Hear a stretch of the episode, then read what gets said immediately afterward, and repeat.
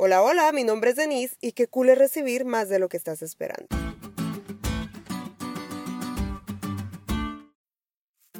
Hace algunos años hice un viaje a Los Cabos. Fui sola a un congreso de jóvenes universitarios y profesionales adventistas. Como iba sola, pues la verdad mi expectativa no era muy alta. Pensaba enriquecerme con los temas, pero hasta ahí. Que dicho sea de paso hablaban de Daniel y sus amigos.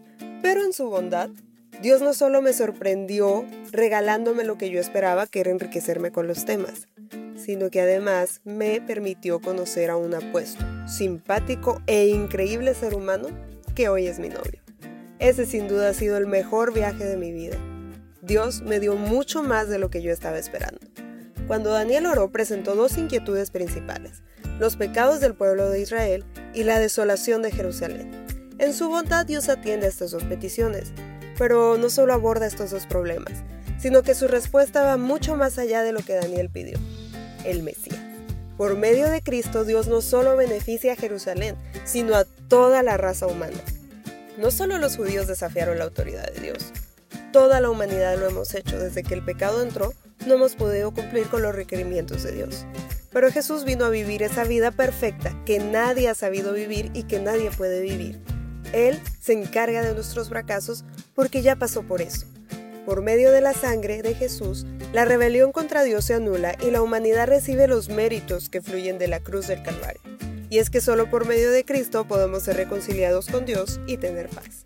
Su vida perfecta y su muerte son parte del gran plan de salvación, pero no termina ahí. Cuando Cristo muere en la cruz, fue la garantía de que las profecías que hablan de su ministerio expiatorio, o sea, restaurador, se estaban cumpliendo fue algo así como el sello. Jesús vino a ungir al Santo de los Santos, y el Santo de los Santos que aquí se menciona no es una persona, sino un lugar. Se está refiriendo al santuario celestial. Así que la declaración habla de la inauguración del ministerio intercesor de Jesús en el santuario celestial. Dios no solo respondió a la oración de Daniel, fue mucho más allá proveyendo la salvación para todos nosotros.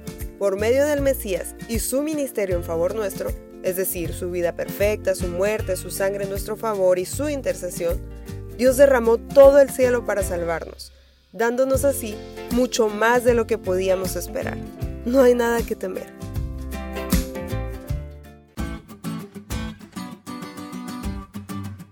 ¿Te diste cuenta lo cool que estuvo la lección? No te olvides de leerla y compartir este podcast. Es todo por hoy, pero mañana tendremos otra oportunidad de estudiar juntos.